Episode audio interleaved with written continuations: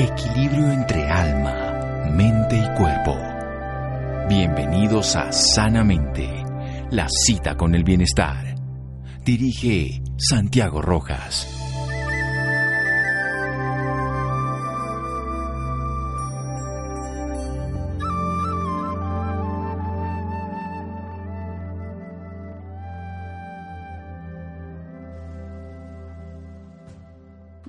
Buenas noches a todos nuestros oyentes. Soy Laura Roper y como todos los viernes los estamos acompañando hoy para contarles sus historias de vida. Posiblemente una de cada 12 mujeres en el mundo padecerá cáncer de mama en cualquier momento de la vida, según la OMS. En Colombia, en los últimos años, con un leve descenso, en el 2020, este tipo de cáncer va en aumento con cerca de 13.500 casos nuevos. Resulta muy fuerte el impacto que genera en una mujer que a los 43 años, profesional, con un buen trabajo, proyectos, una hija y junto a ella todos los sueños y metas por alcanzar, le confirmen un diagnóstico de cáncer de mama muy seguramente sentirá que el panorama se, oscurece y lo único real son las dudas y la incertidumbre. Esto le sucedió a Catalina. Ella es abogada y madre de una pequeña de cinco años, una mujer joven que siempre ha sido muy responsable con su salud, especialmente con el autoexamen y las mamografías periódicas, ya que tiene como antecedente la muerte por cáncer de mama de su abuela paterna, y por ello cada año acudía al médico para solicitarle la orden para dicho examen. Catalina está con nosotros en la noche de hoy para hablarnos un poco más de todos sus procesos y de cómo ha sido su vida después del diagnóstico. Muy buenas noches, Catalina, bienvenida Sanamente de Caracol Radio. Hola Laura, muy buenas noches. Un saludo muy especial para ti y para todos los oyentes de este programa tan importante y pues que se preocupa por la salud y el bienestar pues de todos. Eh, anteriormente lo he escuchado y sé que se tratan temas de interés y temas pues que aportan mucho a nuestra vida y a nuestra salud. Para empezar me gustaría empezar hablando de su infancia. ¿Cuáles son los recuerdos más bonitos que tiene de ella? Bueno, pues te cuento que este es un tema que me toca mucho. Eh, viví una infancia eh, en una finca eh, eh, eh, entre cultivos de arroz. Puedo decir que puedo decir que fue una, una niñez muy sana, muy tranquila, muy feliz. Mi papá agricultor, mi mamá ama de casa, donde se respiraba aire puro. prácticamente puedo decir que allí cultivábamos la comida de nuestro día a día con gente muy sana y amistades, amistades y vecinos muy, muy sanos. Entonces puedo decir que fue la época de mi vida más feliz. ¿Y cómo era su salud en esos momentos? ¿Era una niña sana? Bueno, eh, muy sana. Quiero quiero como, como complementar la pregunta anterior y decirte que tengo, pues me da un poco de, nostalgia este tema porque tengo recuerdos de, de mi padre que me pegan, que son recuerdos muy bonitos eh, mi papá fallece hace más de siete años de un cáncer de estómago. Entonces, por eso ese es un tema que me, que me pega mucho. En honor a él es una batalla que tengo que dar, es un testimonio que tengo que dar y, sé que lo voy a superar. Entonces, eh, sé que tengo una responsabilidad muy grande con mi hija, con mi mamá. Es una persona, mi mamá es una persona que actualmente cuenta con una discapacidad total, entonces son dos compromisos y son dos motores en mi vida que, que me motivan a seguir adelante. Puedo contar de mi salud cuando era niña, pues que era una, una salud, era muy sana, muy saludable, eh, muy tranquila. Te podrás imaginar el contraste de, la vida en, en una finca con respecto a la vida en una ciudad un poco más agitada. ¿Desde qué edad empieza usted a hacerse los exámenes periódicos? Que es algo súper importante, ya que muchas personas somos muy descuidadas con el tema. Sí, mira, este es un tema muy importante como tú lo dices. Yo empecé más o menos hacia el 2014, 2013, 2014, en algún momento, en alguna reunión familiar, escuché cuando una tía hablaba pues que mi abuelita había fallecido, mi abuelita eh, paterna había fallecido de cáncer de seno. Eh, en ese momento no sabíamos pues la situación de mi papá. Entonces desde allí yo empecé como, como de manera muy juiciosa hacerme mis controles cada año, hacerme mi ecografía mamaria. y bueno, eh, a los al poco tiempo mi papá empezó a presentar un fuerte dolor en el estómago, malestar. Mi papá era una persona muy trabajadora, muy, muy, muy trabajadora. Y a diferencia de lo que ellos hacían, que es lo que hoy en día yo hago, yo empecé, él a veces no venía a sus consultas por, por estar pendiente de su finca, de su trabajo, de sus cultivos, de su ganado, de sus cositas en la finca.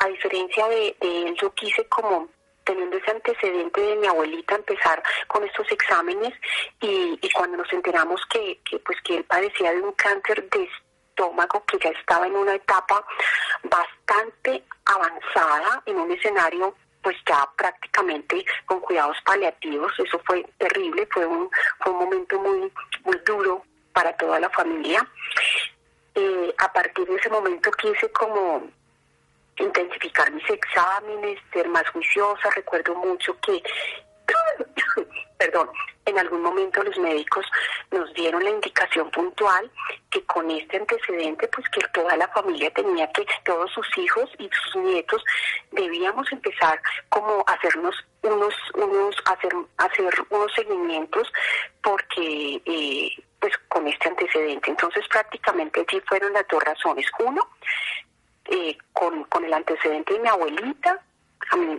eh, yo quise venir seguir a, hacer estos exámenes de manera muy muy muy muy puntual cada año y con el antecedente de mi papá quise ser mucho más juiciosa con el tema. Catalina, vamos a realizar un pequeño corte y ya regresamos hablando un poco más de su historia de vida aquí en Sanamente de Caracol Radio. Síganos escuchando por salud. Ya regresamos a Sanamente. Bienestar en Caracol Radio. Seguimos en Sanamente.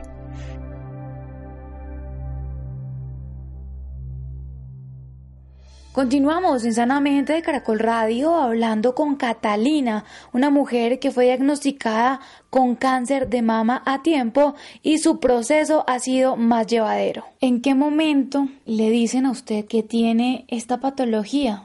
Pues mira, yo venía con mis exámenes, sin embargo, lo que me decían era que era una más, que era una un nudillo, que no era grave, que no era de, que no era pues de alarmarme, que debería continuar con mi seguimiento, con mis controles, que era normal, que cuando tú tienes un, un, un cuando tienes senos densos con tejido mamario denso, que era muy normal que esto ocurriera yo ya me había practicado una cirugía de reducción de, seno porque pues mis senos eran grandes y pesados, entonces allí es mucho más difícil detectar la, la, la enfermedad, la reparación. Eh, sin embargo, en el 2019 fui a una cita de médico general en mi EPS, que tengo que resaltar la labor de mi EPS, compensar que ha, que ha sido intachable con, con, esta situación.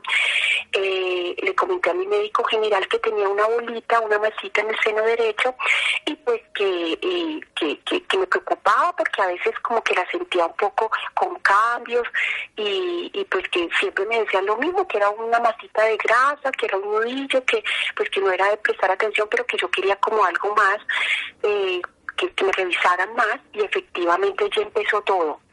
De inmediato me, remitió para una ecografía mamaria, allí se identificó que había una masa en el seno derecho efectivamente y había otra masa en el seno izquierdo, debajo del pezón, y de allí me remitieron al, oncólogo, de inmediato fue fueron temas eh, eh, que se empezaron a trabajar, digamos, de manera pronta a raíz de este seguimiento que, que yo venía realizando. Luego vino pues todo el tema de, allí mi, mi, oncólogo, mi, mi, oncólogo mastólogo me me envió de inmediato una biopsia, una biopsia normal, ¿cierto? Y luego envió una biopsia. Pues no identificaban nada, realmente es que...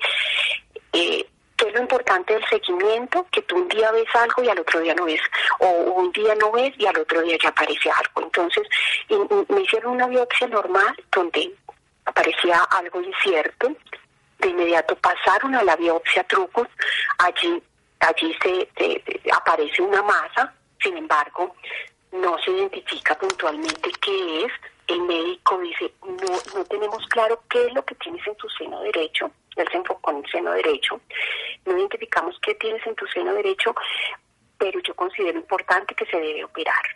Entonces allí empiezan todos los exámenes previos, la resonancia.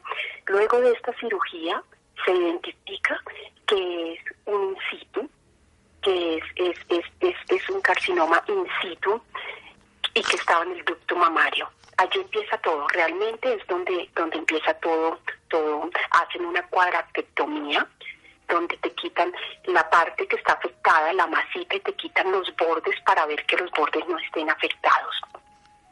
Eh, por supuesto, allí la patología que nos muestra es eso, que es un, un Empieza una, una sesión de radioterapias solamente con el seno derecho. ¿Cómo es su, su reacción en ese momento que, pues, que le dan el diagnóstico? No, pues mira, realmente tú te quedas sin piso. Eso te mueve todas las fibras, todos los sentimientos, porque pues a pesar de que el médico me decía que en ese momento me decía, mira, eh, haz de cuenta que tú estás en un cuarto y hasta que no abres la puerta de ese cuarto, eso no va a salir. En estos momentos, tu, escenario es en un ducto mamario, mm, eh, eh, no hay ninguna otra afectación, es decir, es algo que es muy tratable, que está en una etapa cero y que es controlable. De hecho, a partir de, digamos, de este resultado es que él me envía las radioterapias y adicional a eso me pide que tenemos que hacer unos controles cada, pues en ese en ese momento me lo envió un, me envió un control a, a cuatro meses, digamos, de seguimiento. ¿Cómo es el apoyo de su familia en esos momentos? Pues mira, lo mismo, es un, un contraste de sentimientos, a pesar de que no es un tema no era tan complejo en ese momento, eh, la verdad es que es muy duro y, y yo consideraba pues que tenía que asimilarlo y pues de igual manera como transmitir eso que me decía el médico, que pues no era algo para alarmarme, que era, eh, eh, eh, era, importante continuar con los seguimientos, que tenía que ser muy consciente que a partir de este momento los seguimientos que tenía que, unos seguimientos que iban a ser mucho más continuos, mucho más periódicos, de manera mucho más pues continua. Y, bueno, de allí empiezo pues por supuesto pues a comentarles a, a mis sobrinas, a mis a, mis sobrinos que pues durante todo este proceso han jugado un papel muy importante. Eh, a las personas más cercanas, a, mis amigos, a mis amigas, pues que, que era una situación que se estaba presentando a mi mamá, mi mamá es una persona de ya, ya ya es una persona mayor y pues igual tengo que también saber cómo le transmito esta información pero no es fácil, no es fácil, tú te sientes como levitando, te sientes como en otro mundo, dices, pero ¿de qué me hablan? ¿Esto qué es? Te cuestionan y bueno, y aquí, ¿por qué? Porque está, está, a pesar de que no es grave en este momento, pero porque esto, esto llega a mí. Ahí te empiezas a cuestionar porque esto está tocando las puertas de mi, de mi vida. Claro que sí, Catalina. Eso es muy importante y no decir un, no, no preguntarse por qué, sino un para qué. ¿Para qué llegó esto a mi vida? ¿Qué propósito tengo yo con esto para mi vida? Y e, eso es muy importante y, y obviamente es complejo, pero hay que pensar las cosas de la mejor manera y, y, trabajarlo de la mejor manera y obviamente de la mano de los médicos. Bueno, y hay algo también súper importante, usted anteriormente nos habló de todo el proceso, de cómo fue su diagnóstico. Catalina, ahora me gustaría hablar del proceso del que está llevando ahora, cómo está manejando esta situación. Bueno, mira, ¿qué te puedo comentar? Efectivamente pues, un proceso que empezó en el 2019, en el cual identifican en el seno derecho un incito, el cual es tratado a través de una cuadratectomía y pues de ahí empieza toda esta historia. Entonces el médico me sugiere un, un control a los cuatro meses. En estos cuatro meses voy a mi control, efectivamente este se, convierte, estos controles se convierten en mi carga de salvación. Algo que tengo muy claro es que cuando tú tienes unos antecedentes genéticos y en general en la vida, tú el cáncer no lo puedes evitar, pero sí lo puedes detectar a tiempo y tratar a tiempo, que es muy importante. A diferencia de mi papá, yo pude detectar la enfermedad a tiempo y he podido realizar un tratamiento a través de la ayuda de los médicos, de los especialistas que me han brindado todo el apoyo y todo el acompañamiento. Eh, en ese momento mi, mastólogo, el doctor Bolívar, empieza a hacer, a, hacer una, una, una, una remisión a una serie de exámenes.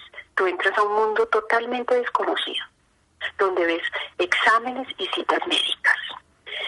Eh, empezó, por supuesto, en ese momento él, consideró importante eh, por mi edad, ellos empiezan a, revisar antecedentes, empiezan a revisar la edad, empiezan a, mirar muchos factores y efectivamente de allí es donde él como que empieza con, con los resultados de las biopsias, con los resultados de, de, de otro tipo de exámenes, él sugiere la importancia de incluir dentro de mi proceso una muestra genética o una prueba genética. Bueno, ¿y cómo son estas pruebas? Es muy importante hablarle mucho a nuestros oyentes de este tema porque es algo que es nuevo. Claro, es algo, y yo vuelvo, insisto, yo soy una persona muy creyente, yo creo en Dios, creo en la Virgen. Eh, uno mm, no se puede cuestionar qué he hecho bien o qué he hecho mal. Y cuando estas cosas llegan a la vida, hay que cuestionarse para qué quiere que esto llegue, qué mensaje me quiere dar. Entonces, aquí, pues decir que eh, he contado, gracias a Dios, con la suerte de, tener a mi lado especialistas muy buenos que me, que me han ayudado.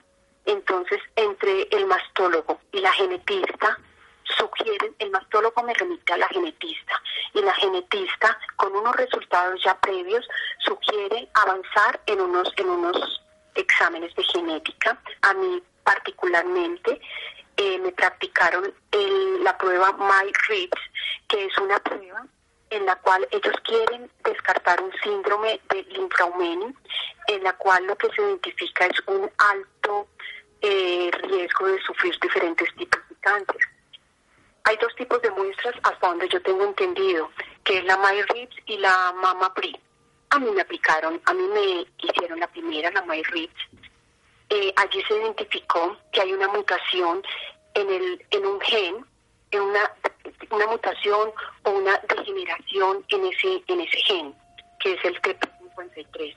Y allí se aumenta la probabilidad de sufrir ciertos tipos de cáncer. ¿Qué es importante aquí? Yo pienso, eh, uno, la orientación de mi médico. Dos, este examen me ayuda a identificar eh, qué, qué posibles cánceres puedo sufrir, mm, eh, muy seguramente a tener un diagnóstico a tiempo, a saber qué tratamiento se debe hacer y también esto nos, nos, nos ayuda a que mmm, a veces en nuestro día a día no nos preocupamos por saber cuáles son mis antecedentes familiares. No, vamos viviendo la vida y no nos preocupamos por esto. Entonces, a veces es muy importante tener este conocimiento de cuáles han sido mis antecedentes, tanto por parte de mi papá como por parte de mi mamá. Catalina, cuéntenos un poco más sobre esto después de un corte. Ya regresamos a Sanamente de Caracol Radio. Síganos escuchando por salud. Ya regresamos a Sanamente. Bienestar en Caracol Radio. Seguimos en Sanamente.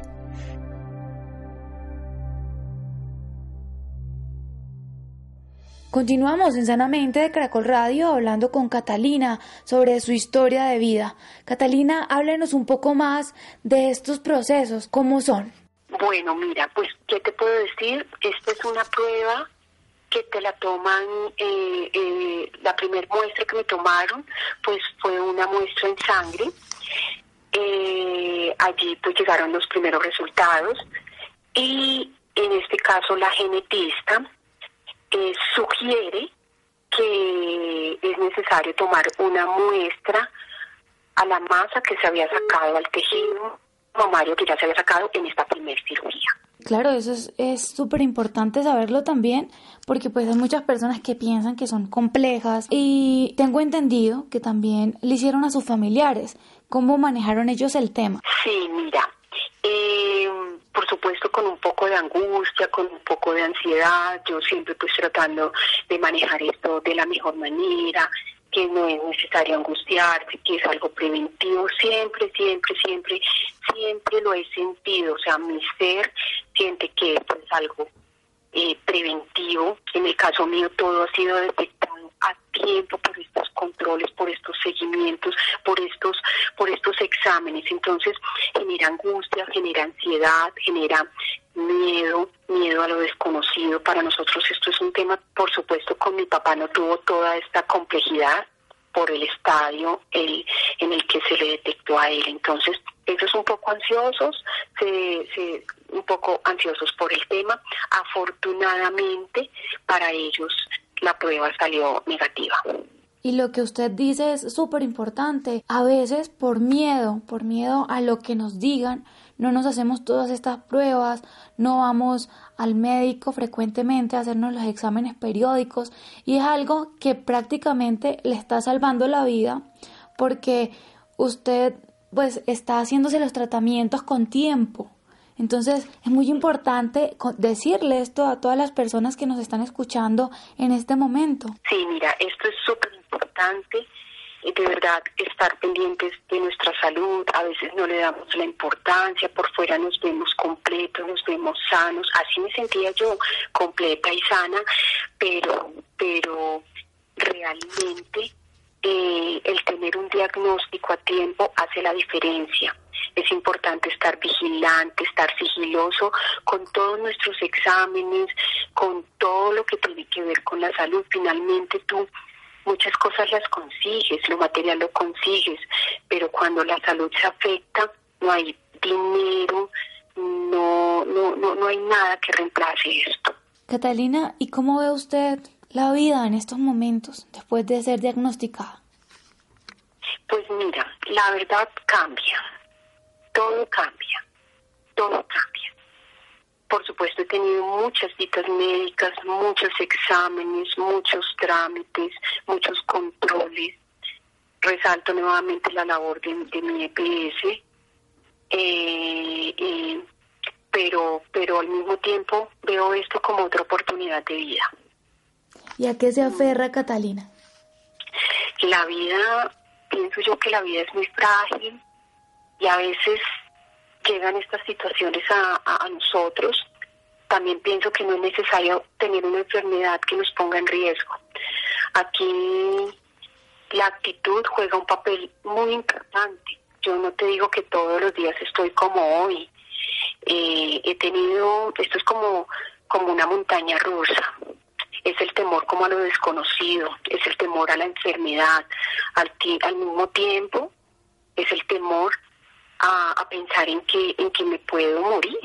Entonces son muchos sentimientos, son muchas tristezas, frustraciones, impotencia, a veces fracaso, a veces en pensar, ¿por qué la vida me castiga así? Pero, pero el solo hecho de estar dando este, este testimonio mm, me pone a pensar que, que no, que, que esto llegó a mí porque porque hay que cambiar los estilos de vida, hay que cambiar la forma de pensar. Aún estoy trabajando en ello, no es fácil, llevo poquito tiempo en mi proceso. Hay que disfrutar todo, hay que ser, eh, eh, por supuesto, aquí, aquí, aquí algo que juega un papel muy importante es el ser juiciosos con nuestra salud. O sea, darle la importancia que merece. A veces pensamos que todo lo material es lo que nos llena, Mm, pero cuando tu salud se ve afectada, no la recuperas con nada. Total, algo, Hoy aún estoy aprendiendo de muchas cosas. total, algo súper importante. Bueno, Catalina, tengo entendido que tiene una niña pequeña. ¿Cómo ha sido el apoyo de ella? ¿Cómo ha sido el apoyo de, de su familia, de las personas que han estado cerca? Bueno, pues la verdad es muy duro y no es una situación fácil porque mm, mm, la vida, es- o sea, la vida se está viendo afectada, la, vi- la salud se está viendo afectada con una noticia así. Eh, tenía que asimilarlo primero yo para luego empezar pues como a contarlo con mi familia, no era fácil. Mi mamá es una persona de la tercera edad, es una persona ya mayor. Me ha apoyado mucho en mis sobrinos, que pues ellos han jugado un papel muy importante todo este proceso porque han sido mi apoyo, han sido mis ángeles de guardia. Y por supuesto mi hija, que tiene cinco años, y, y, pues sin ella de pronto entender o al, mi- eh, sin entender y al mismo tiempo entender muchas cosas, se ha convertido en, en, en mi apoyo, en mi motor, en lo que me obliga a dar la, la, la batalla, a dar la pelea, porque pues pienso en la responsabilidad tan grande que tengo con ella. Y bueno, ya me gustaría que para finalizar le diga a todas las personas que nos están escuchando, en especial a las que están pasando por un proceso igual o similar al suyo. Bueno, pues, eh, ¿qué te puedo, qué, qué- qué les puedo decir? Primero que todo, no hay que, primero que todo, hay que llenarnos de, de ánimo y de valor. Hay que tener fe. Yo sé que no es fácil. Esto es una montaña rusa. Hay que tratar de estar tranquilos, hacer, aferrarnos a la vida, a Dios, tener una creencia. Yo, yo soy muy creyente a la Virgen. Entonces, yo pienso que esto nos, nos ayuda mucho. Tener una creencia, hacia, así sea una piedra, un árbol, tener una creencia. Otro aspecto muy, muy, muy importante para quienes lo estamos padeciendo en este momento y para quienes no, ante todo la prevención, los exámenes, hacernos nuestras citologías, nuestras, eh, nuestros exámenes diagnósticos, una ecografía. Ya sabemos que las mujeres a los 50 años, pues se hace necesario nuestro examen, nuestra mamografía. Otro aspecto importante, pienso yo, es pedir ayuda. No es fácil. Yo creo que lo más difícil en la vida es pedir ayuda. A veces creemos que todo lo manejamos y todo lo tenemos. Mm, tratar de tener buenos hábitos de vida, una alimentación sana, deporte. Es, es una piedra en el camino que se nos presenta. Es una piedra grande en el camino que se nos presenta. Pero definitivamente tenemos que sacar lo mejor de nosotros para, para pasar esta piedra, para poner pie por encima de esta piedra y pasarla. Entonces, eh, este es mi mensaje. No podemos en el estadio que sea, en el- en la etapa que sea, la vida es algo muy bonito y vale la pena y agradecer. Cada día es un milagro. Todos son momentos y todo lo, lo, lo podemos superar. Muchísimas gracias de verdad por contarnos esta maravillosa historia de vida y por acompañarnos esta noche aquí en Sanamente de Caracol Radio. Eh, Laura, no, a ti muchas gracias y a todos quienes estamos pasando por este momento, por esta situación, que no es el fin, que todavía hay mucho por hacer. Ya regresamos a Sanamente de Caracol Radio hablando un poco más sobre estos procedimientos con la doctora Marcela Galvez. Síganos escuchando por salud. Ya regresamos a Sanamente. Bienestar en Caracol Radio. Seguimos en Sanamente.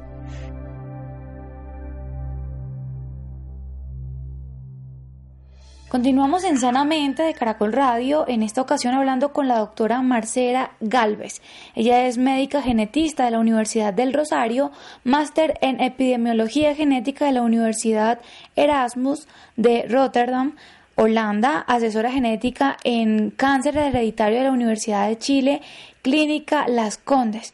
Hoy se desempeña como directora médico-científica de Hensel Pharma y también es la directora científica de la Fundación Colombiana para Enfermedades Huérfanas, con experiencia de más de ocho años en la atención de pacientes con sospecha de enfermedades genéticas, tanto en la infancia como en la edad adulta. Doctora Marcela, muy buenas noches y bienvenida sanamente de Caracol Radio. Hola, buenas noches. Muchas gracias por la invitación. Bueno, doctora, anteriormente hablamos con una paciente sobre su diagnóstico de cáncer de mama y el estudio que se realizó. Me gustaría que le contara a todos nuestros oyentes un poco más sobre estas pruebas genéticas, doctora.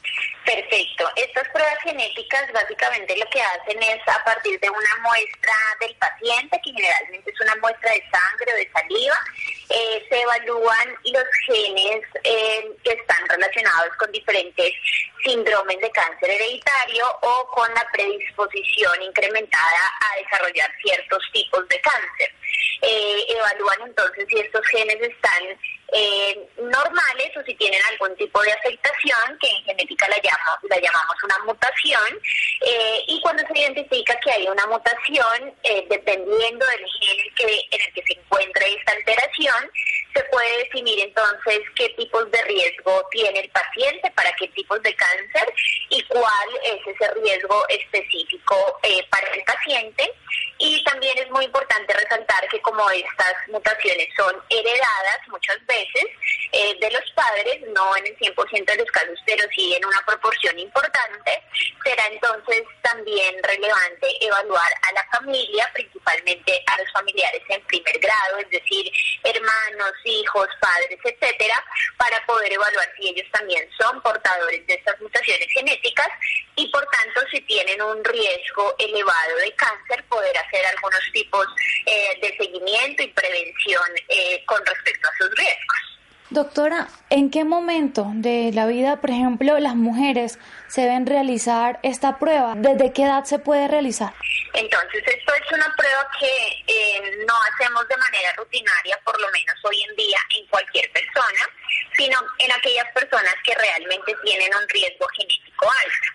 Eh, es importante recordar que aproximadamente apenas entre alrededor del 10% de los casos de cáncer son hereditarios, es decir, que el 90%, la gran mayoría de los casos de cáncer no son hereditarios, no son heredados del padre o la madre.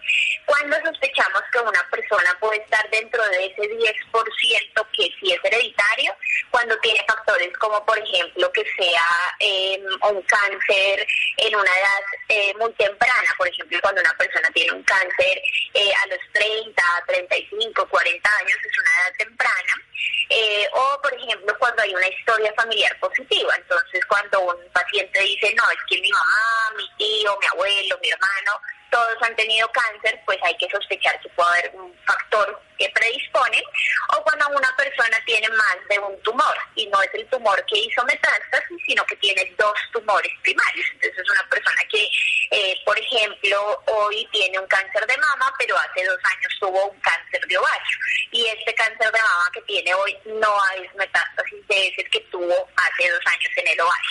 Entonces algunas de esas características cuando las vemos en algunos pacientes son su de que puede ser hereditario y ahí estaríamos eh, o tendríamos una indicación para hacer estas pruebas. Entonces, usualmente lo que em, recomendamos a los pacientes y a los pacientes es em, que cuando tengan algunos de estos factores consulten con su médico tratante o con un médico genetista o, o un asesor genético en cáncer hereditario para definir si efectivamente tiene criterios que hagan sospechar que está dentro de ese 10% que puede ser hereditario y por tanto eh, requiere una prueba genética de esta. Y si una persona se hace esta prueba genética y le dicen que sí, le puede dar cáncer, ¿cómo lo debe consultar en ese momento? Sí, muy importante esa pregunta. Entonces, lo más importante es identificar cuál es la mutación y cuál es el gen mutado, porque no se puede eh, generalizar eh, una mutación en un gen de cáncer hereditario. Cada, y, de, de, hecho de ahí es que hablamos los genetistas de una medicina personalizada y una medicina de precisión, porque cada mutación en un gen y en un paciente es diferente y debe manejarse diferente. Entonces, por ejemplo, estos genes que les mencionaba hace un momento, BRCA1 y BRCA2, generan un riesgo hasta del 85% de desarrollar cáncer de mama. Y basado en eso, los médicos podríamos recomendar, por ejemplo, hacer una mastectomía profiláctica bilateral, que es la remoción, la reducción de toda la glándula mamaria en los dos senos para disminuir de manera importante el riesgo de cáncer de mama. Pero, por ejemplo, existen otros genes, como el gen ATM, que también causan riesgo incrementado de cáncer de mama, pero este riesgo es apenas del 25 al 30%.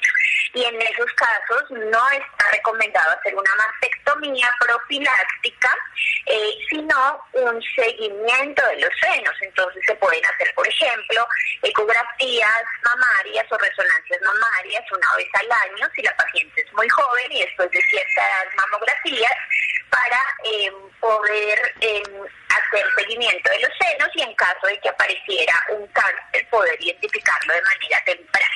Pero como el riesgo no es tan alto como ese 85% del que hablábamos antes para los genes BRCA1 y BRCA2, pues no estaría indicado hacer manejos eh, quirúrgicos.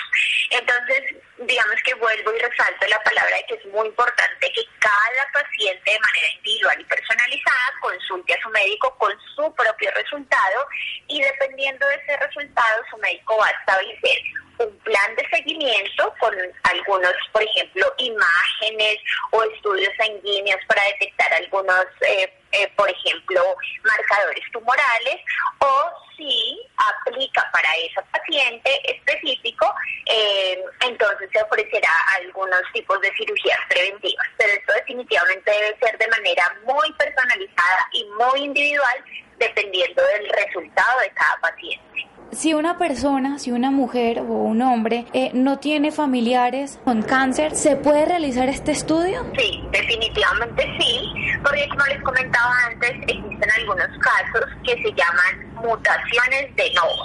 Eso significa que en la familia nunca eh, se presentó la mutación, no hubo familiares con cáncer, pero a partir de esa persona se generó una mutación que a partir de ella puede ser heredada a su descendencia, es decir, sus hijos, los hijos de sus hijos, etc. Entonces la respuesta es sí, una persona que no tenga antecedentes familiares de cáncer podría tener un síndrome de predisposición a cáncer hereditario por este fenómeno de las mutaciones de novo, que básicamente hace referencia a que no es una mutación heredada del padre o de la madre, sino es una mutación que surgió en el momento en que esa persona fue eh, concebida en la unión del óvulo y el espermatozoide para firmar, formar un cigoto y luego un embrión y luego un feto y un ser humano. Entonces eso podría pasar y ahí la sospecha no sería por la historia familiar, sino, por ejemplo, como les decía antes, porque se diagnostica un cáncer eh, en, una edad muy temprana, en una persona muy joven, o porque esa persona desarrolló más de un cáncer, eh, u otras características que evaluamos nosotros en la patología del cáncer, por ejemplo, los cánceres de mama triple negativo son altamente eh, sugestivos de que puede ser genético, entonces hay algunas características más allá de la historia familiar que los médicos evaluamos para contemplar que así no haya historia familiar, podría tener una mutación genética y podría en ese caso heredarla a sus hijos. Bueno, ¿y dónde pueden encontrar más información o dónde se pueden realizar estas pruebas las personas interesadas? Bueno, esta es una pregunta muy importante porque esas pruebas están disponibles hoy en día en Colombia. Yo creo que eh, es importante resaltar que nosotros vemos esto de la genética como si esto fuera el futuro y una cosa de, de, países súper desarrollados y realmente no es así. Hace muchos años muchos laboratorios eh, realizamos eh, realizan estas pruebas genéticas eh, y se hacen de procesamiento local en Colombia. Entonces el paciente asiste a un laboratorio de genética, se toma la muestra, se procesa, son estudios un poco complejos, entonces el resultado puede tardar 15, 20 días, incluso hasta un mes en algunos casos, eh, pero son de procesamiento local y se pueden hacer. Eh, específicamente se hacen en laboratorios de genética, eh, por ejemplo, Gensel Pharma es un laboratorio líder en Colombia en todo el tema de diagnóstico genético y en Gensel Pharma se hacen este tipo de pruebas, entonces las personas interesadas podrían em, consultar em, eh, em, en, las páginas web y, y, todo eh, los canales de comunicación para poderse realizar este tipo de pruebas. Perfecto, doctor. Una información súper importante para todas las personas interesadas. Y bueno, ya para finalizar, me gustaría que le diera un consejo a todas las personas que nos están escuchando, en especial a las que deseen eh, realizarse este, estos estudios? Perfecto, yo creo que el mensaje más importante que podemos dar los médicos está relacionado con la prevención. Definitivamente no todos los cánceres se pueden prevenir, pero mm, así como dice el dicho, no hay, no hay peor tarea que la que no se hace, entonces todas las estrategias de prevención del cáncer debe ser algo de la vida cotidiana de nosotros.